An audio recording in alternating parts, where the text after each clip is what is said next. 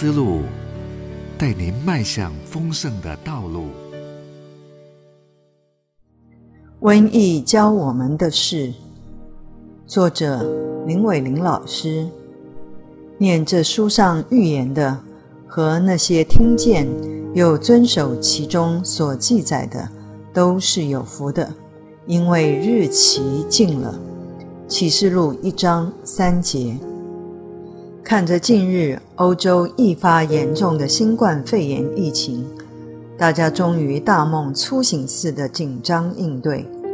所用的手段越来越极端，如同中国政府对武汉的封城、湖北的封省，西方世界也都走到了封国的地步，甚至许多国家在病患泛滥、无力收治下，被迫选择性放弃病患。然而，日、韩、伊朗、欧、美皆因为太晚围堵破口，疫情全境扩散。因此，需要付出的抗疫代价与金钱十分惊人。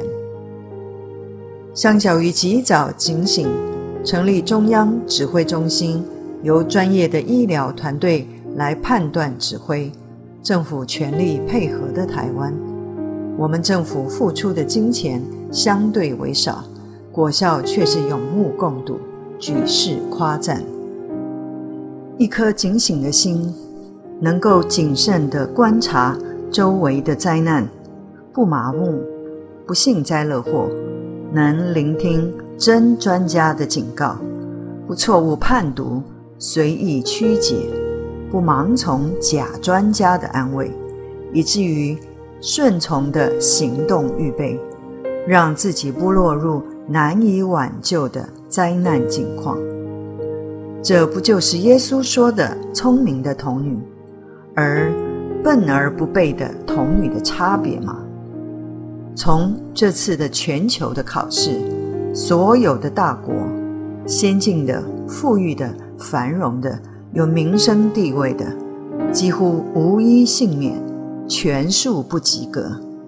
相较之下，大多数无声、常被忘记的边缘小国，在全球确诊的数目却是相对为少。